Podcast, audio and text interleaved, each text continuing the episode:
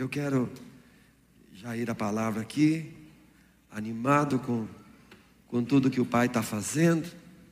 Nós pegamos aqui uma linha, nós estamos falando, irmãos, sobre maturidade. Assim como é necessário na vida de cada ser humano, eu não posso falar na nossa vida secular, porque um cristão não tem mais vida secular. Ele não tem um trabalho secular, ele não tem a dedicação dele na empresa secular.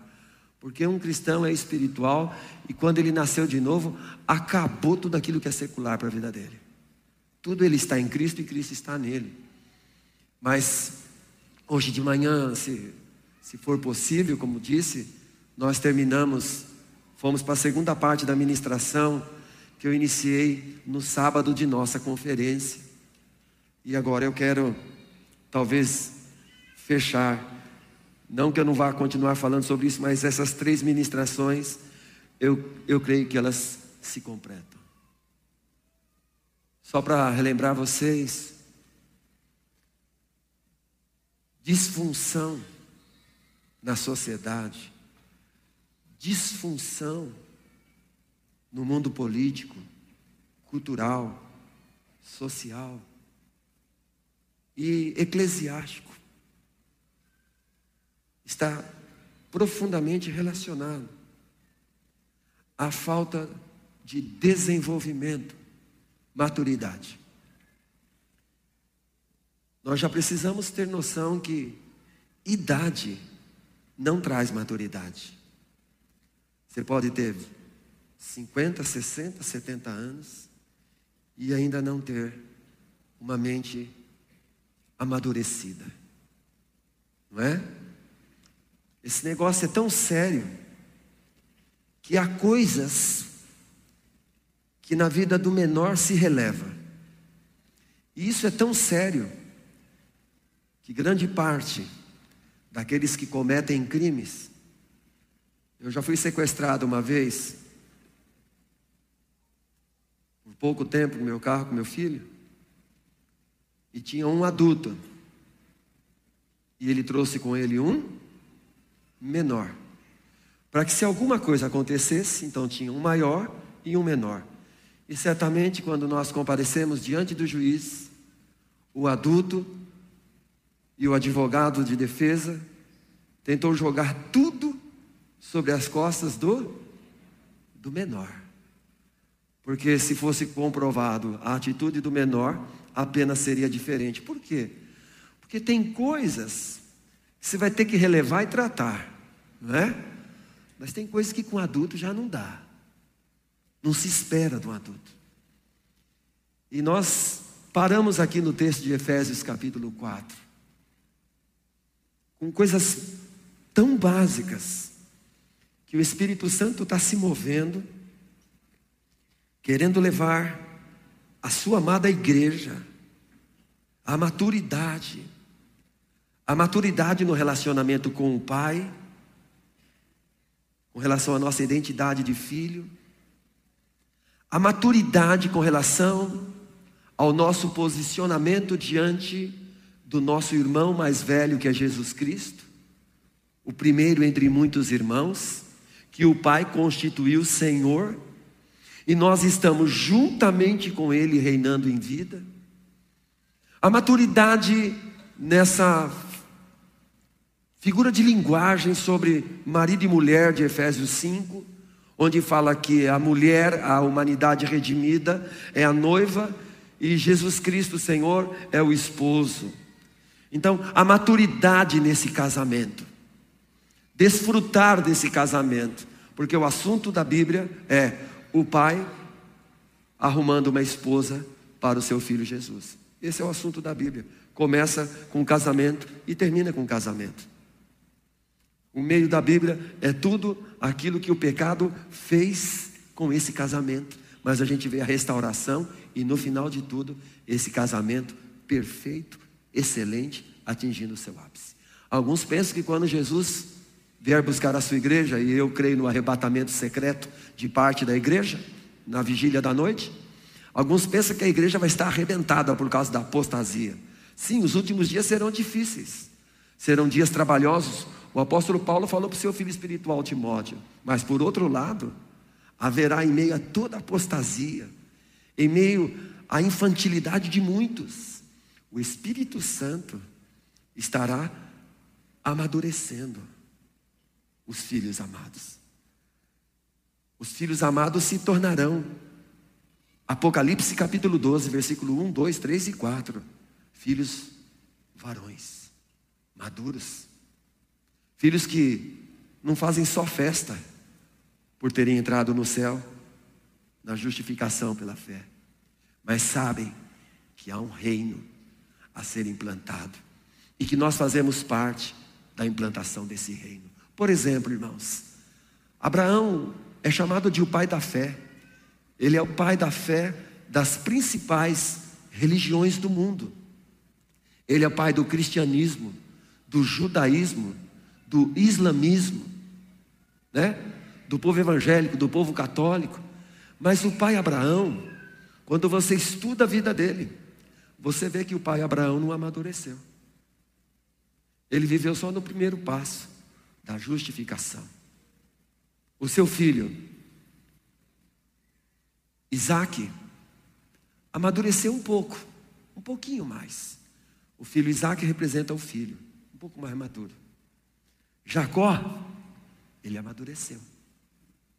Se você estudar a vida de Jacó, e eu fiquei essa semana e eu sugiro a você, eu sugiro a você pegar Gênesis 37 a 50. Senta com o pai, pega um caderno e leia capítulo por capítulo sem pressa. Pare ali e destaque. Veja ali na vida de José, o seu pai Jacó e os dez filhos, os dez irmãos de José, os dez filhos de Jacó.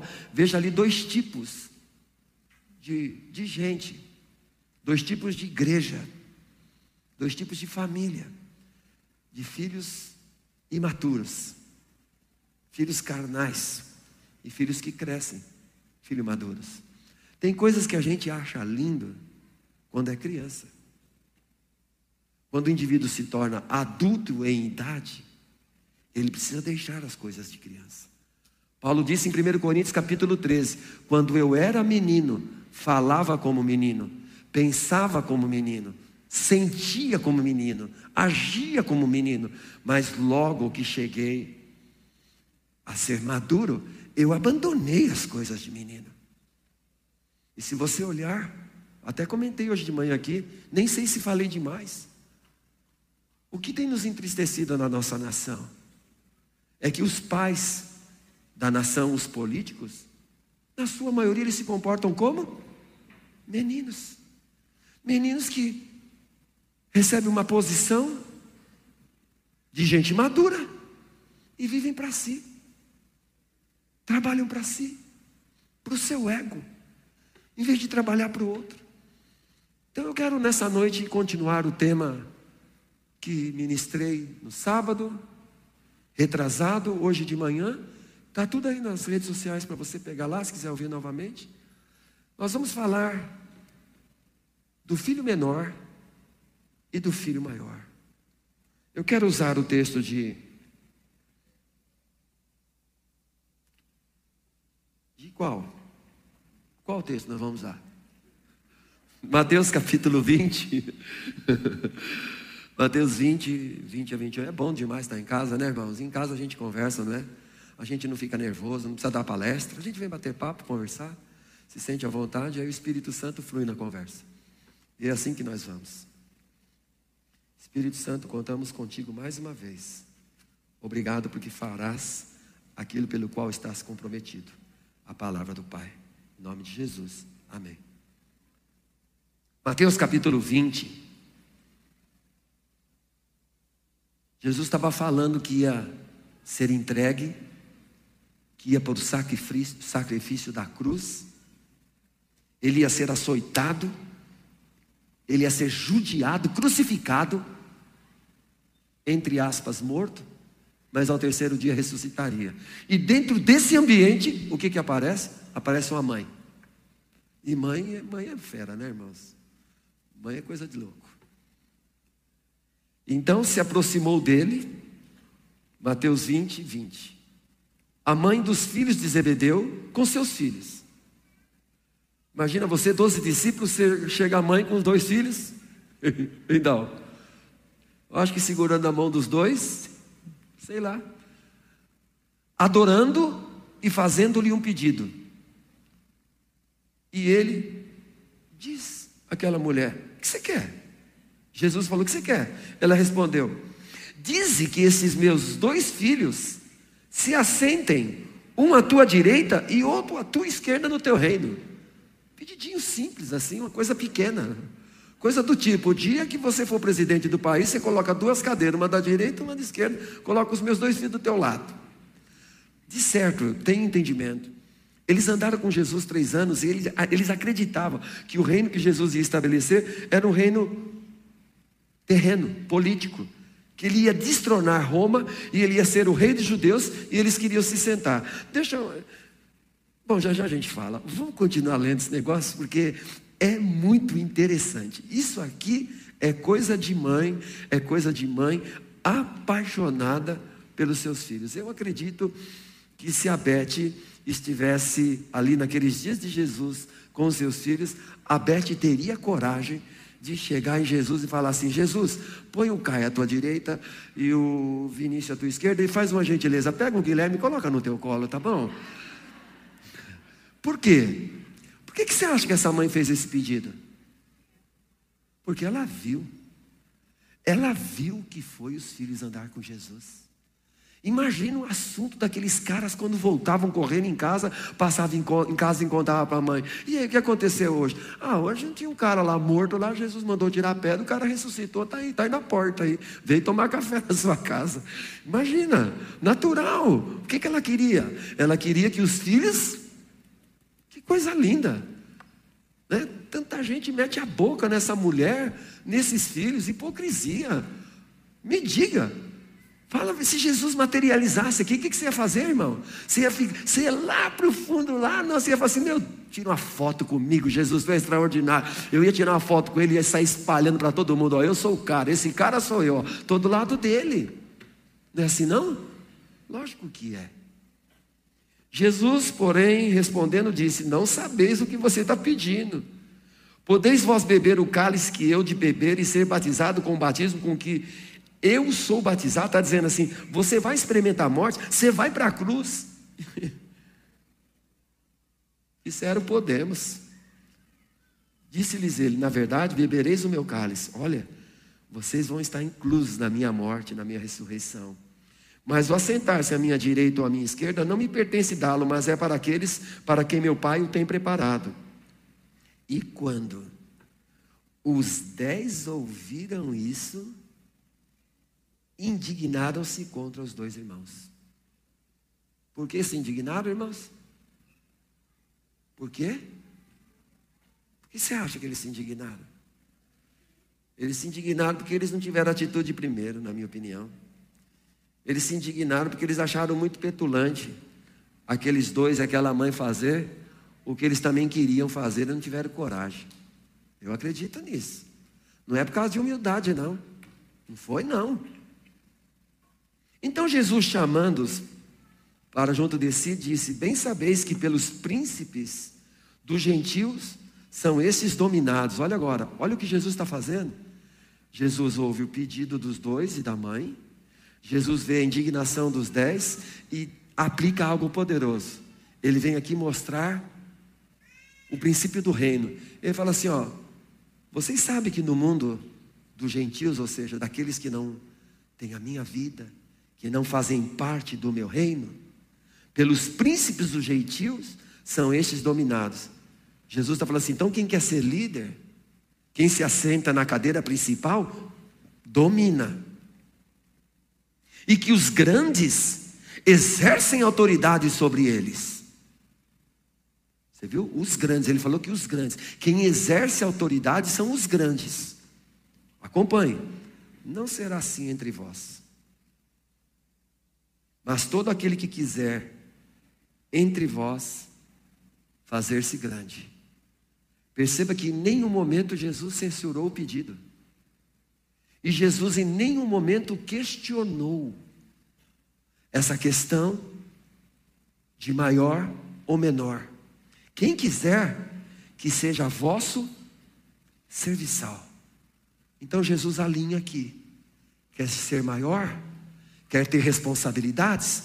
Quer sentar à direita? Quer sentar à esquerda? No meu reino é assim: é quem serve.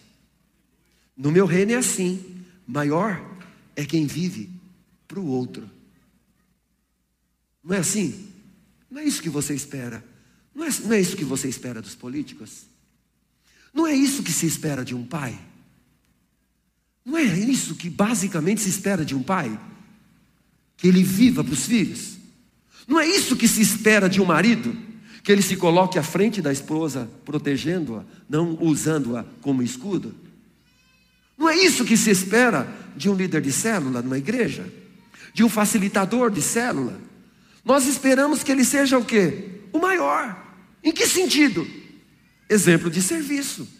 Jesus está dizendo que maturidade é algo necessário e que se mede por causa de uma mentalidade de serviço.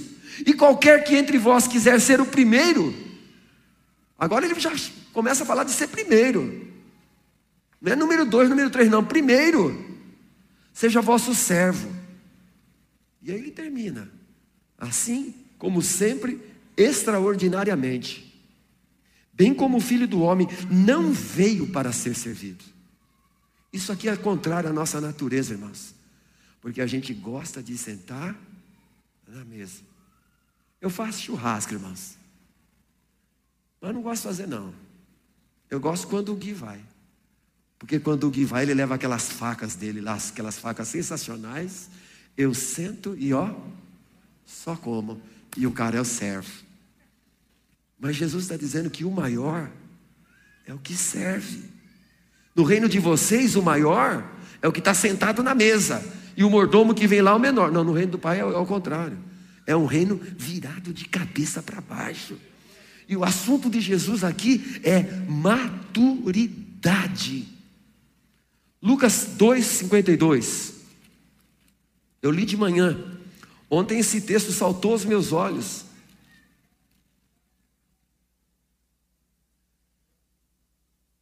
E crescia Jesus em sabedoria. Qual é o verbo? Qual é o verbo? Crescer. Se desenvolvia. Até Deus crescia. Jesus em sabedoria e em estatura e em graça para com Deus, olha só, e para com os homens. Isso aqui é uma semente do porquê Jesus veio nascer em nós. Jesus nasceu em nós e agora ele precisa, ao longo da nossa jornada, caminhada, ele precisa crescer. Isso é, isso é lindo demais. Crescer em sabedoria, discernimento do certo e o errado, aplicar de maneira correta o conhecimento. Crescer em em estatura, se tornar um varão. Porque criança é coisa linda, irmão, no seu tempo. Adulto, adulto agindo como criança, é uma coisa terrível. Quando a Bíblia fala que nós precisamos nos tornar como crianças, é no sentido de voltarmos pelo poder da cruz e sermos restaurados nas nossas emoções, que fomos feridos e machucados. Nós devemos ser como crianças inocentes para o mal, mas como adultos nós precisamos ser excelentes para o bem. Excelentes para o bem. E essa semana, lendo de novo o texto tão usado nesses dias aqui de Efésios 4 e agora à tarde, depois do almoço, lendo de novo.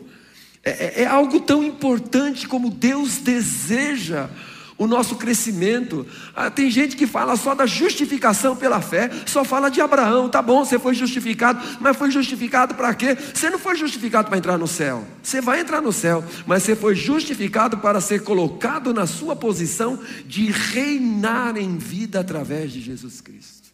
E para isto é necessário crescimento espiritual, desenvolvimento. Parece estranho a gente estar tá falando isso. Você sabia que na maioria dos crentes isso não empolga? Porque nós recebemos um, um tipo de mensagem tão diluída, recebemos coisas tão diluídas da religião dos nossos pais, que a gente nem para para pensar que nós fomos introduzidos num reino, não é para ir para o céu e ser salvo do inferno, mas nós fomos introduzidos no reino para reinarmos juntamente com Cristo, expressarmos Deus nessa terra, ser luz no meio das trevas, ser um testemunho onde não há testemunho, ser verdade onde há mentira, ser vida onde há morte, ser amor onde há maldade. E para isso é necessário o quê? Cristo crescer em nós. Isso é tão sério que Efésios capítulo 4, quando, quando fala dos dons da graça, dos ministérios que, que foram dados e, e existem e estão em nós e precisam ser despertados, diz que aquele que subiu é o mesmo que desceu Jesus e depois ele voltou para o Pai e ele derramou dons e deu ministérios, porque no versículo 12 está escrito que o Pai quer, diga assim: o Pai quer, o Pai quer o Pai quer o desenvolvimento, querendo o aperfeiçoamento. 12 do capítulo 4 de Efésios. O Pai quer. Você que é um pai natural, você que é uma mãe natural, você quer o desenvolvimento do teu filho. Você luta pelo desenvolvimento, desenvolvimento da tua filha. Quando você começa a perceber algumas questões, você começa a trabalhar, começa a tratar, começa a dar atenção, porque queremos o desenvolvimento. Nós que somos pais humanos queremos o desenvolvimento. Por que nós queremos? Porque nós fazemos isso do nosso Pai Celestial. O nosso Pai quer o nosso aperfeiçoamento, Ele quer o aperfeiçoamento dos santos para a obra do ministério, para a edificação do corpo de Cristo. A maioria dos crentes pensa que a vida cristã é um lugar onde eu vou, é um lugar onde eu vou de domingo. Aí eu vou lá, já fiz a minha parte, fui lá para o culto, fiquei meia hora lá com a Carol levantando a minha mão, cantando, fiquei 50 minutos ouvindo nadinho. Hoje eu gostei, antes de ontem foi, não foi legal, não, mas essa semana foi bacana, ele fez umas gracinhas. Semana passada estava azedo, estava chato, não foi legal. Eu vou embora, consumidor, coisa de criança. A maioria pensa que reino de Deus, vida cristã é isso aí. Tem nada a ver com isso. Porque não atingimos maturidade igual criança. Criança pensa que a vida é o quê? Brincar. Já viu coisa mais egoísta do que criança? Tem seis lá dentro da minha casa, meus irmãos. É uma doideira. É uma maluquice. Eles chegam lá, mano. Você só vê ego. Você só vê ego. Mas quando você vê a criança, aí você fala: a gente vai trabalhar. O sufoco é quando você vê gente de 40, 50, 60, 70 anos de idade vivendo como criança. E não consegue discernir o tempo e o modo. Como eu falei outro dia. Você vai num campo de futebol, você vai jogar bola com os veteranos lá. Senta no vestiário e fala: Caramba, onde que eu estou? Se ouve cada conversa. Nós estamos tudo passando gelol, passando cânfora, aquele cheiro. E os caras achando ainda, contando história como se fosse fosse jogar na arena do Corinthians, fosse disputar a final da Copa do Mundo, o cara fez um gol, e daí que ele fez um gol? Aquele gol não importa nada, não vai levar a canto nenhum. No outro dia está morrendo de dor. Pode ir lá jogar? Pode. Mas, cara, vai jogar e tem um entendimento do que você está vivendo, a idade que você tem. Então a gente fica, às vezes, não é? Fora da, fora da, da realidade. Por quê? Porque não cresceu, não consegue perceber o tempo. E aqui está dizendo que o Senhor quer o nosso aperfeiçoamento. No versículo 13, diz que ele deseja que todos, não alguns, mas que todos, está aqui, ó, até que todos, cheguemos à unidade da fé e ao conhecimento do Filho de Deus. E tem mais, a varão, a gente, homem e mulher, varão aqui não é sexo masculino, varão, o gênero, o ser humano, até que todos se tornem varão perfeito. Olha só aqui, a medida Guarde isto. Pegue sua Bíblia, olha lá. A medida da estatura completa de Cristo. Paulo está usando uma analogia. Como é que você pode medir Deus? Mas o Deus encarnou, vira o Deus encarnado numa pessoa. Deus se fez homem, teve uma medida, teve um tamanho, usava um número, se fez gente. Mas agora Paulo está dizendo que nós, o nosso desenvolvimento é atingirmos a medida, a estatura, ou seja, ser como Ele. falar como Ele, viver como Ele, pensar como Ele, agir como Ele, se mover como Ele. E para isso, necessário os ministérios, a introdução na vida do corpo de Cristo. É tão sério, olha o versículo 14.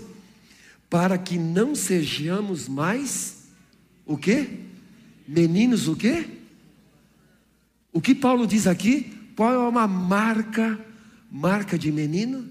Menino é inconstante. Então, quando vemos adultos inconstantes, é porque eles têm idade de adulto, mas mentalidade de criança. Percebe? Para que não sejamos mais meninos inconstantes. Irmãos, Hebreus 7,7 Parece que eu vou desviar do tema, mas não vou não. E lá no final eu trago de volta, com a ajuda do Espírito Santo. Eu quero mostrar algo para vocês, que Deus tem uma maneira de abençoar. Há um princípio de bênção, que nos é mostrado lá em Gênesis 14. Quando Melquisedeque, que é a figura de Cristo, aparece para abençoar Abraão. Melquisedeque não era nada mais, nada menos do que o sumo sacerdote. Hebreus nos explica sobre ele que ele é, uma, ele é o antítipo do tipo, do tipo Cristo. E em Hebreus 7,7, 7, dá uma olhada no que está escrito aí. Será maravilhoso onde o Espírito Santo nos levará mais uma vez nessa noite. Amém, amados? Tenha paciência com tudo isso. A conclusão é maravilhosa.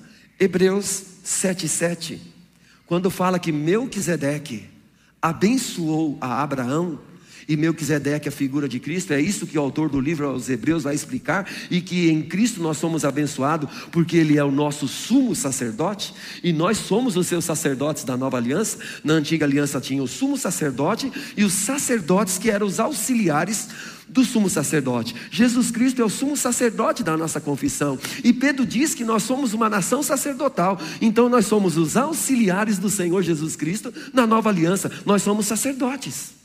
Diga para o seu irmão, você é um sacerdote.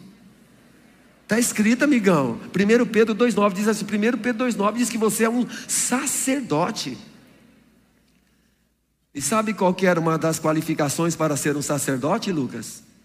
Rony nenhuma criança podia cumprir o ministério sacerdotal. Tinha que ser maduro.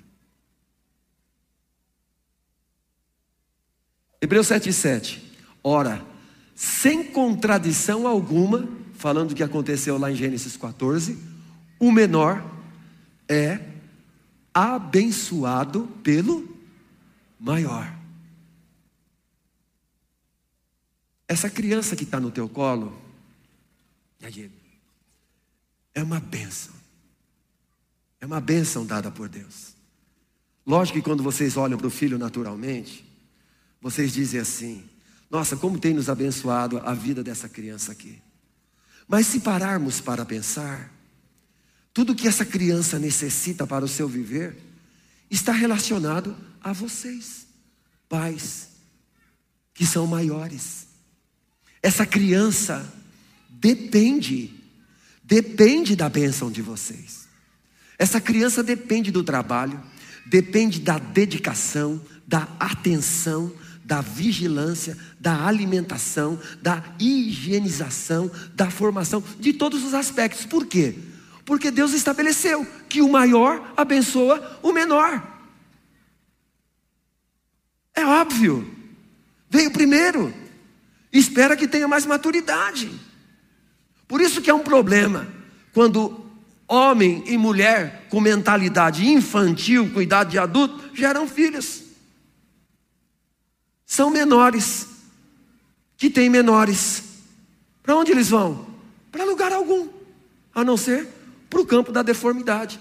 Por isso que Satanás trabalha para que filhos nasçam em um ambiente onde haja pessoas imaturas que não têm consciência do seu chamado de pai, de mãe e de maiores no sentido de abençoar. Então, esse aqui é um princípio. O menor é abençoado pelo maior. Esse é um princípio da bênção de Deus. Ser maior ou menor não é uma questão de idade, é uma questão da medida de Cristo. Você precisa anotar isso.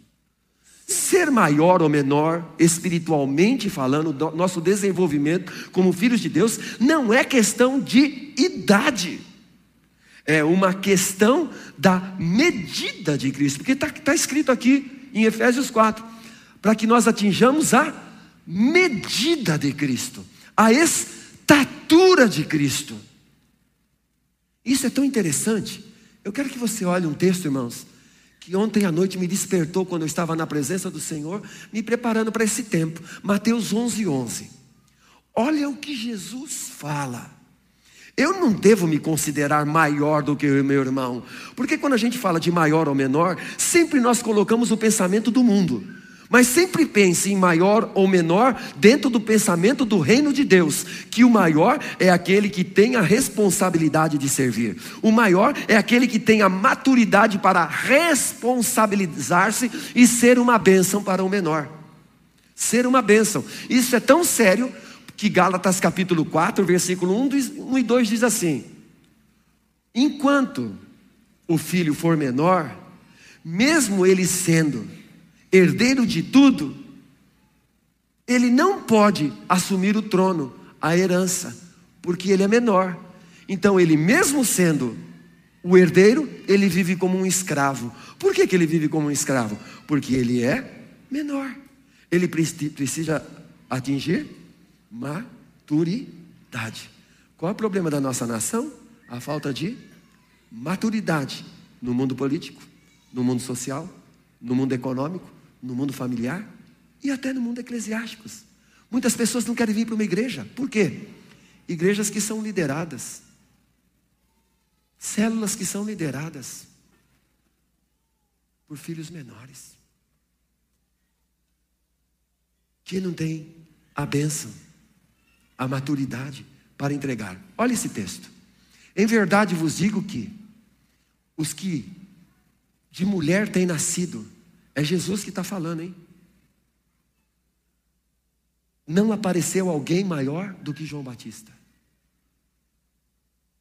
Deus está dizendo que João Batista, que foi o precursor, o anunciador de, da chegada do reino, da chegada do Deus encarnado, do cumprimento da profecia de todos os profetas. Espera aí. Para Jesus, então, João era maior do que Adão.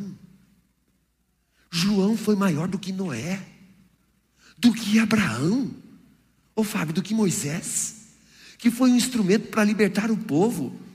Por quê? Que padrão é esse? Que padrão é esse de Jesus de julgar que João, que simplesmente veio vestido de peles, comendo cogumelo e mel, e dizendo assim: Arrependei-vos, Arrependei porque o reino, porque de, o reino Deus está próximo.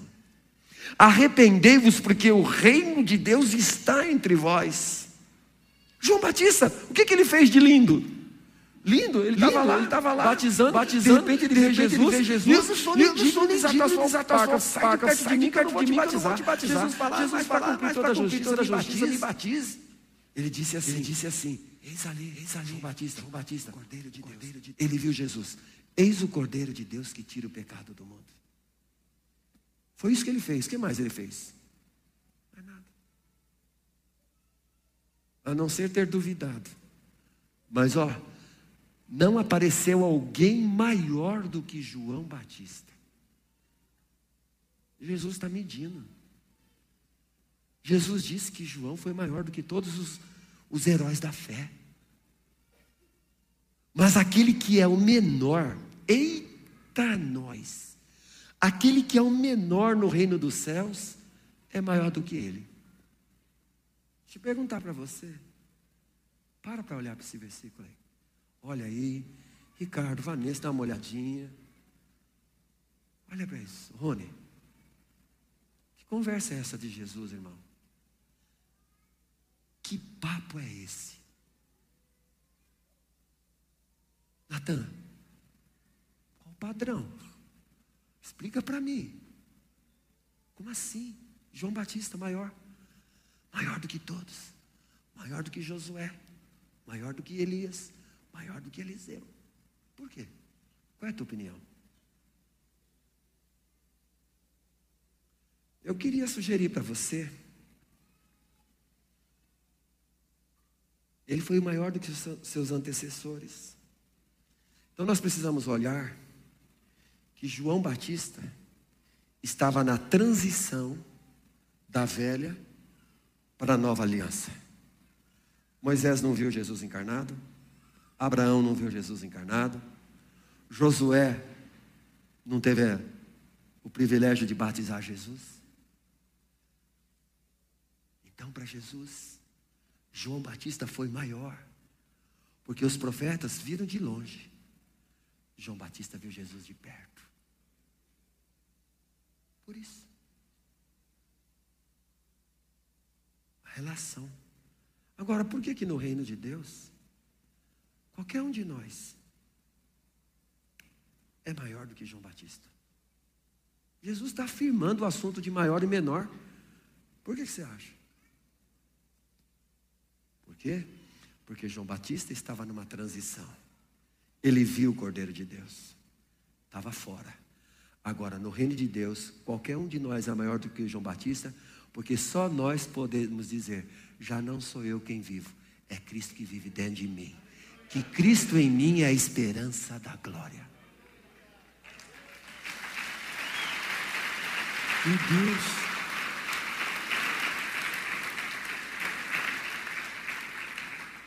Irmãos, isso é demais.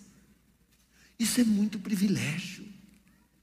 Só nós podemos dizer, Filipenses 1, 21, porque para mim o viver é Cristo.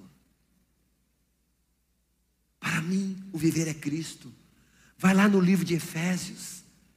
Efésios do capítulo 1 até o final do capítulo 3, você vai ver a nossa posição e você vai encontrar lá várias vezes em Cristo, em Cristo, em Cristo, em Cristo porque nós estamos em Cristo.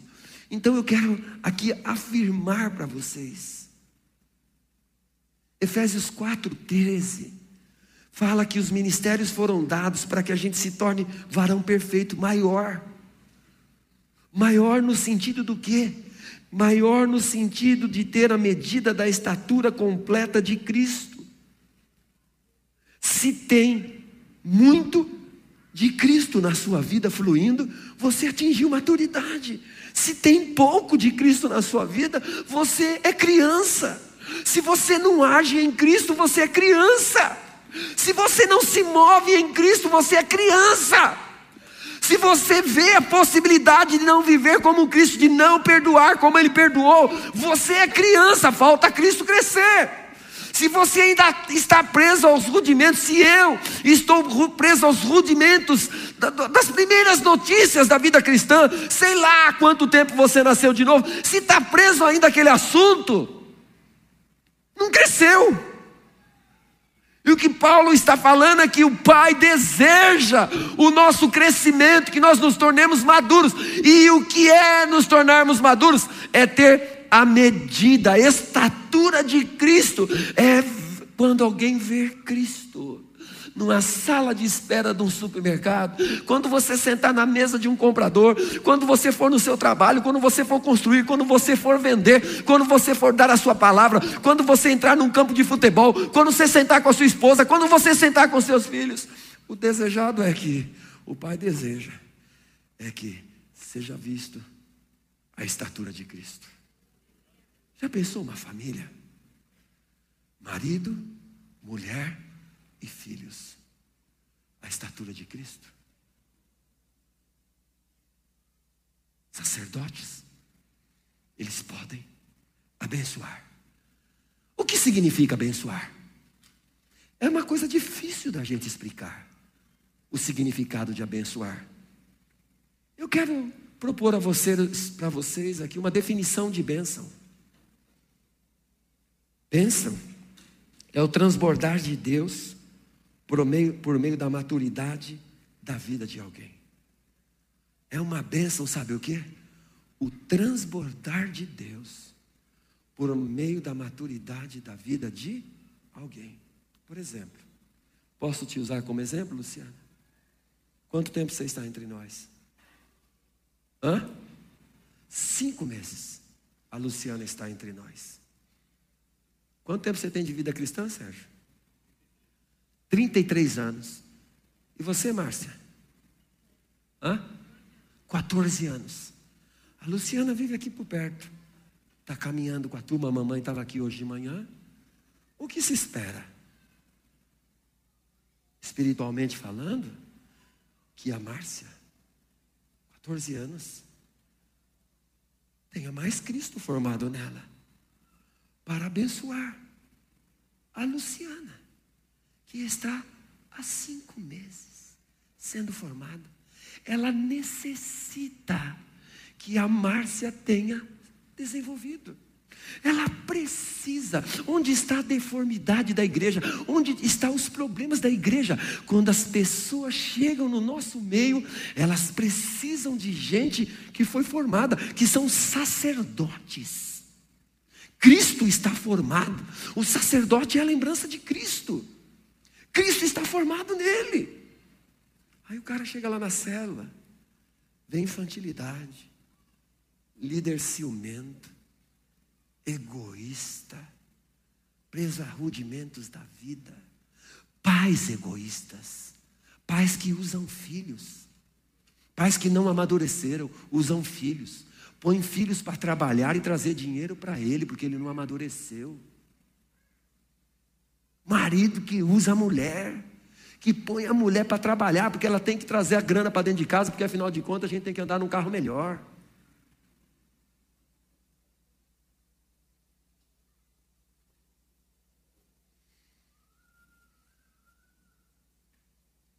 Eu vou repetir a definição de bênção. É o transbordar de Deus por meio da maturidade da vida de alguém. Deixa eu lhe perguntar. E você vai ter que concordar comigo. Você nasceu de novo. Você conheceu Jesus. E muito dificilmente, com raras exceções, Deus se moveu para que você se tornasse o que você é hoje através de alguém. Deus usou um canal, um meio. E o meio que Deus usou foi um ser humano. Deus resolveu se mover nos seres humanos. Jesus andou nos quatro evangelhos na terra, mas agora ele continua andando nos atos dos apóstolos. Ele está se movendo dentro de mim e dentro de você. E o que é esperado dos que chegam antes é que eles se tornem maduros. Qual é o problema da igreja hoje, na sua condição? É que os que chegaram antes não se tornaram maduros, eles são imaturos, e os imaturos que deveriam ser maduros, eles matam os que chegaram depois, que precisam dos maduros. Percebe isso, gente? Não é assim que acontece numa família? Tem filho que chega lá, vê o pai e fala: Meu Deus, quando meu pai vai mudar? Impressionante. É muita criancice.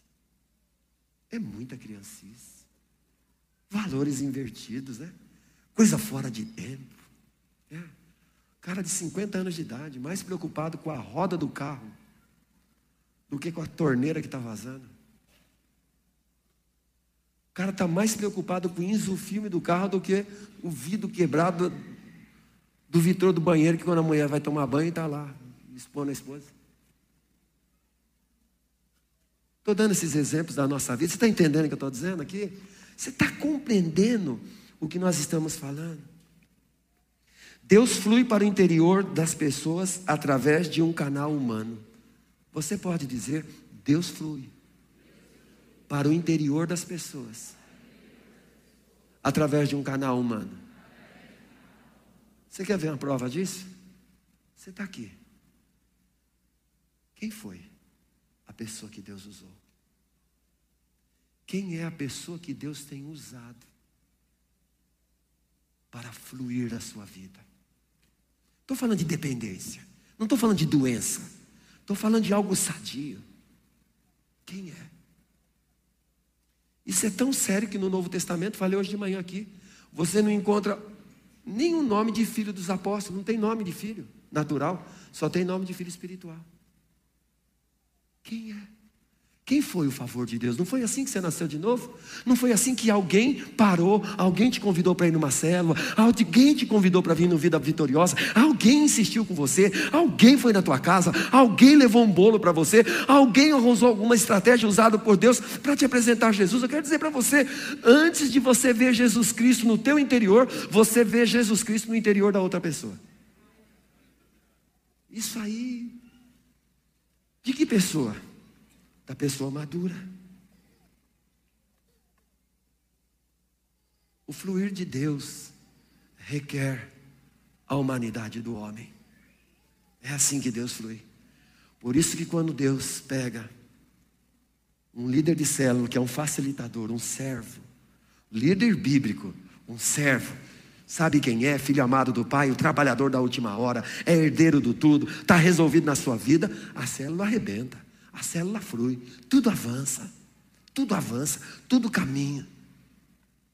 Porque só filhos maduros, só gente madura consegue levar menores ao destino.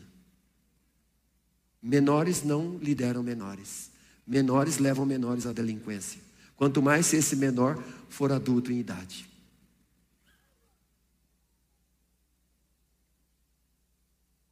Por exemplo, Jacó.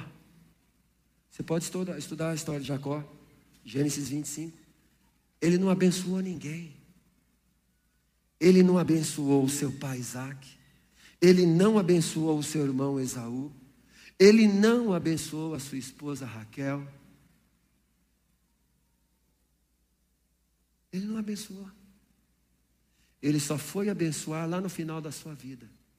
Porque no tempo em que ele recebeu a notícia que o seu filho José havia morrido, foi o tempo em que Deus tratou na vida dele. E ele se tornou um homem maduro. E porque ele se tornou um homem maduro, ele pôde abençoar os seus filhos. Ele abençoou a sua geração. Por quê? Porque somente os filhos maduros, à medida de Cristo, podem abençoar os filhos menores. Crianças de dois anos não pode, mas eu quero te dizer, há crianças de sete, de oito, não subestime uma criança. Há crianças que já são, espiritualmente falando, maiores do que os seus pais. Tem mais da estatura de Cristo do que os pais. Aqui nessa igreja há vários Há centenas de adolescentes, moços e moças aqui, que no mundo espiritual, diante dos olhos do Pai, tem muito mais a estatura de Cristo do que os seus pais. Como eles vivem? Se gabando disso? Não. Como sabemos? Porque eles são instrumentos de abençoar seus pais. Você pode ver, Deus sempre se encarrega de levantar filhos maiores. Enquanto não somos maiores, nós não abençoamos. Por quê? Filhos menores, eles só consomem. Filhos menores, eles só exigem. Filhos menores, eles sempre colocam a culpa no outro. Você pode preparar uma mesa, chama a família. Eu já estou nessa, eu sou o avô. Você vê avô reclamando da comida? Chega todo mundo, senta lá, o avô senta. Ah, não quero essa comida, de novo essa comida. Não, você não vê avô fazendo isso. Quem que você vê? O pichochote de 5, 6 anos de idade. De novo, isso aqui, não quero. Não quero. Quero cocada. Não quero arroz com feijão. Não, de novo essa comida, não gosto dessa comida, queria macarrão. Gente fica olhando assim. Você vai nascer de novo, serpente. Você vai se tornar uma ovelhinha de Jesus. É filho menor. É filho menor. E assim o é, irmãos. Se nós não crescemos em Cristo, nós somos capazes de vivermos como crianças e nem percebemos. Criança faz o que ela quer, do jeito que ela quer, a hora que ela quer e no ambiente que ela quer. Entendeu? É assim que funciona. Não fala, Vai chegar gente aqui, chegou gente aqui. Não fala desse bolo, porque eu não estava esperando essas pessoas aqui em casa.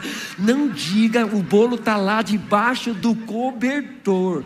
Chega o parente, mãe, não vai cortar o bolo? É, sabe? Vocês dão risada, você já fez muito disso, Maria. Você pensa que eu não sei, não? Não fala pro Nadinho, não, que tem um negócio aqui que é pouco.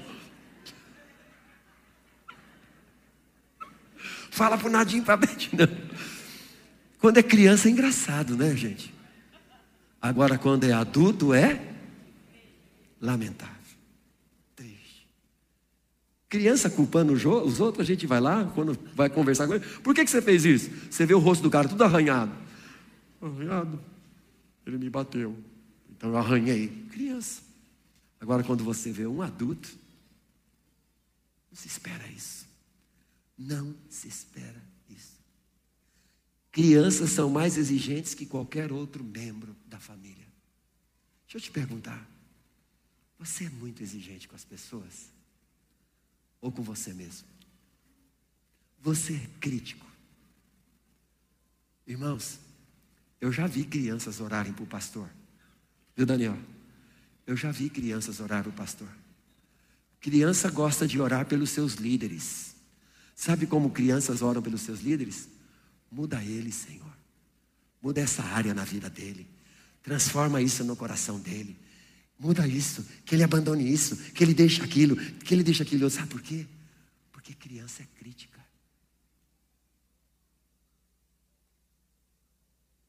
Por isso esse show é fantástico.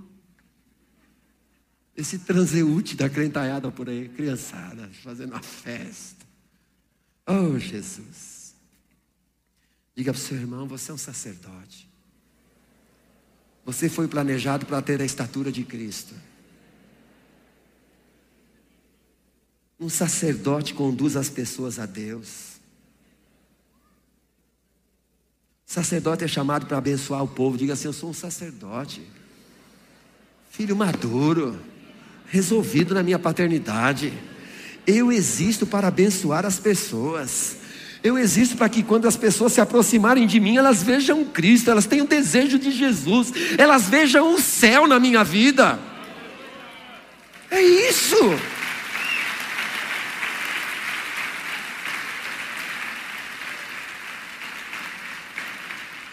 As nossas células, irmãos, os nossos encontros semanais, os lares, deveria ser um lugar onde as pessoas é, ao chegarem, eles digam assim: caramba, meu, cheguei. Onde você chegou? Ah, cheguei em Cristo. Cristo está aqui. Sua presença, seu poder e seu propósito. Meu Deus! Você conhece alguém que quando você vê, você fala: Jesus é Jesus. Jesus é Jesus. Meu Deus, que delícia! Fica uma, duas horas, vai para casa, está apaixonado, chega em casa, quer adorar, quer louvar, quer ler a Bíblia. Ah, mas tem uns. Você, você anda com alguns crentes aí meia hora, 40 minutos, você tem vontade de pegar o primeiro que você encontra na e estrangular o cara de tão azedo que o bicho tá, de tão amargurado, de tão infantil, reclamando de todo mundo, transferindo tudo quanto é responsabilidade. Foi a mulher que tu me deste. Diga para o seu irmão, sacerdotes são maduros. Eles conduzem as pessoas a Deus. Porque se tornaram adultos. Ô oh, bem, tem um dinheirinho para me emprestar, bem? Queria dar um exemplo? Tem, bem? Me empresta aí, bem. A mulher, a Beth é controladora, viu, irmãos? É uma, é uma benção. Presta aí, bem. Presta aí, vou dar um exemplo.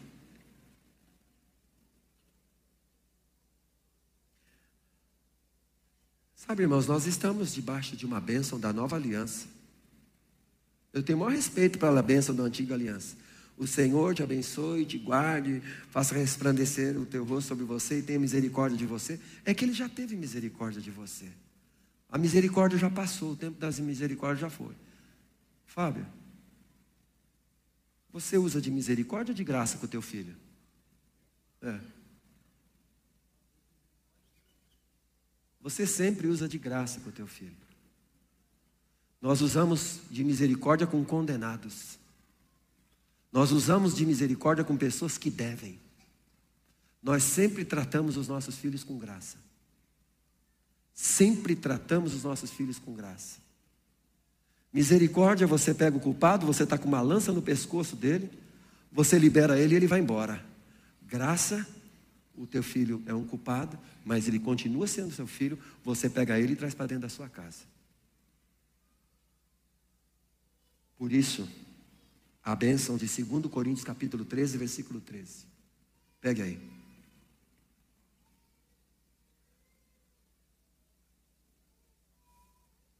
Nós falamos da bênção sacerdotal dos adultos, agora a bênção apostólica. E vamos terminar aqui. Olha como Paulo se dirigia às pessoas. Ele vai terminar as suas cartas.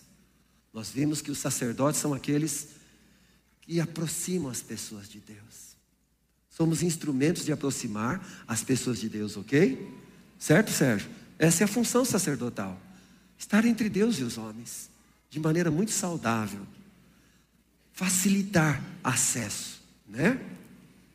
Por isso que Jesus Cristo é o sumo sacerdote na nossa confissão. Mas agora aqui, uma bênção apostólica, que também tem a ver com maturidade. Diz assim: a graça do Senhor Jesus Cristo e o amor de Deus e a comunhão do Espírito Santo sejam com todos vós. Amém. Você pode dizer amém? Isso aqui é uma bênção apostólica de gente que cresceu e tem maturidade espiritual, olha, ele vê a graça, ele vê o amor de Deus e a comunhão do Espírito Santo. A bênção apostólica e o apostolado é um dom do ministério que está em muitos dos irmãos. São esses que fluem na pessoa do Pai, do Filho e do Espírito Santo. Pode ler esse texto aí. Fala sobre a graça de Jesus, o amor de Deus e a comunhão do Espírito Santo. Então, o sacerdote é aquele que conduz as pessoas a Deus, porque ele é maduro. Agora, o apóstolo, ele traz Deus às pessoas. Hum. O sacerdote, ele é um canal de aproximar as pessoas a Deus. O apóstolo, ele traz Deus às pessoas. Então, por exemplo, que Paulo, um crente maduro, está dizendo aqui, ele está falando sobre, repita por favor, amor, graça e comunhão. O amor é algo interior, a graça é o amor expresso, e a comunhão é a transmissão da graça para o interior da vida do outro. Então, vou dar um exemplo. Vou dar um exemplo aqui. Esse rapaz, você, cabeludo, esse rapaz aqui está de cachecol, fica em pé. Marcelo, você gosta de andar de cachecol, né, cara? Às vezes, toda vez que eu vejo você, você está de cachecol, pô? Às vezes. Então, eu quero ver um dia, às vezes, você. Estou brincando, viu, querido? Por exemplo, eu tenho amor no meu coração por você. E eu quero usar de graça. Então, o amor que eu tenho, ele é expresso pela graça. Então, por exemplo, vou dar um exemplo. Eu tenho um, um recurso aqui, ó. Eu tenho amor por você. Vou tornar isso prático. O amor que eu tenho por você é manifesto pela graça. Pega. Pega. Você vai pegar? Pega, rapaz. Vai multiplicar muito, tenho certeza disso. Então o que aconteceu aqui? O amor que estava dentro de mim, ele foi expressado pela graça, e isso gerou entre nós o quê? Ah? Você nunca mais vai esquecer esse dia. Por quê? Amor, graça e comunhão andam juntos.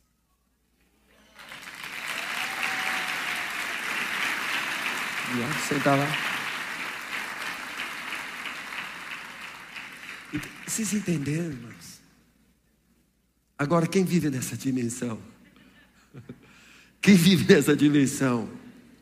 filhos maduros. Tá bom, Jorge, tá bom. Até aqui. Amém, em nome de Jesus. Que o Espírito ministre aos nossos corações. Chega. Você ama essa palavra de Deus, não é? Eu creio, irmãos. Eu creio numa ativação. A palavra é, é essa mesma palavra, é uma ativação. Presta atenção. O que é uma ativação? São viradas de chave, né? Tá escuro, você vai lá, trac, acende. Não é assim? Correto, irmãos? Exemplo, ó. Olha aqui. Exemplo muito simples. Ó. Ativou alguma coisa aí? Ativou?